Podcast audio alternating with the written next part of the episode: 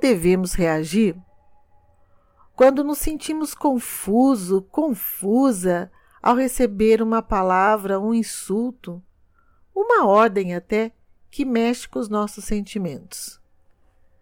Você já ficou assim? São tantas sensações e emoções que a gente fica um pouco perturbado, não é? Então, eu estou gravando esse áudio aqui porque a Rose me pediu.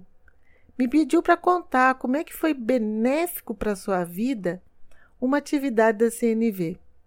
A Rose fez uma prática comigo, aliás, muitas práticas da comunicação não violenta, e me permitiu dizer os seus nomes. É, porque nos outros áudios eu coloco nome fictícios, né?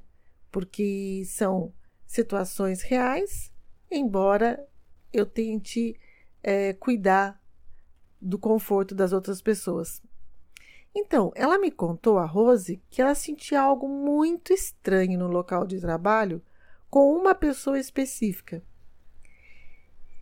Ela conta que ela ficava perturbada, que ela tinha vontade de responder, sentia algumas coisas ruins no corpo, até sensações, mas que ela não conseguia identificar o que aquilo reverberava dentro dela mesma. Aí eu sugeri para Rosa escrever uma carta, escrevendo o que ela estava sentindo, sabe? Colocando o, muitos ou poucos sentimentos. E assim ela foi aferindo as suas sensações. E ao escrever, ela foi até lembrando dos potinhos das pitadas de girafeto que tem lá no vídeo de YouTube e do Instagram. E aí ela pensou: será que eu estou sentindo medo? Será que é culpa porque eu não tenho vontade de estar perto dessa pessoa? Será que eu estou sentindo algo como falta de credibilidade? Eu não sei. E aí ela foi observando todas essas sensações, assim como você que está me ouvindo. Acredito eu.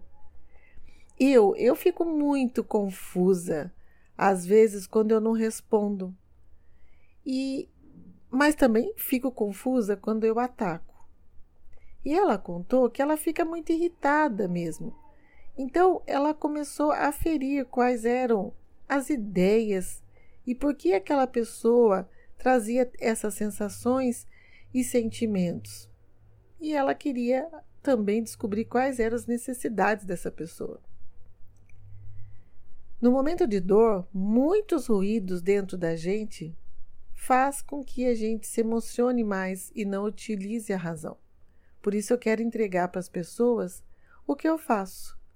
Esses áudios e os potinhos das pitadas de girafeto para temperar a sua vida no seu tempo no seu espaço. E assim eu quero te ouvir, né? Quero sentir, quero saber o que você sente com essas atividades que eu faço. Eu fico muito feliz quando eu recebo um retorno, como da Rose e de outras pessoas. Então, vou aproveitar aqui e dizer, Rose querida, muito obrigada por você ter dito e ter aberto essa, essas trilhas de diálogos conosco aqui. Foi muito especial e eu sei que pode estar reverberando positivamente na vida de muitas pessoas. E aí, o que, que você achou? Escreve para mim. É muito fácil me encontrar. Em todas as redes sociais, eu sou a mãe girafa Arlete Aquino Dalpino. Gratidão!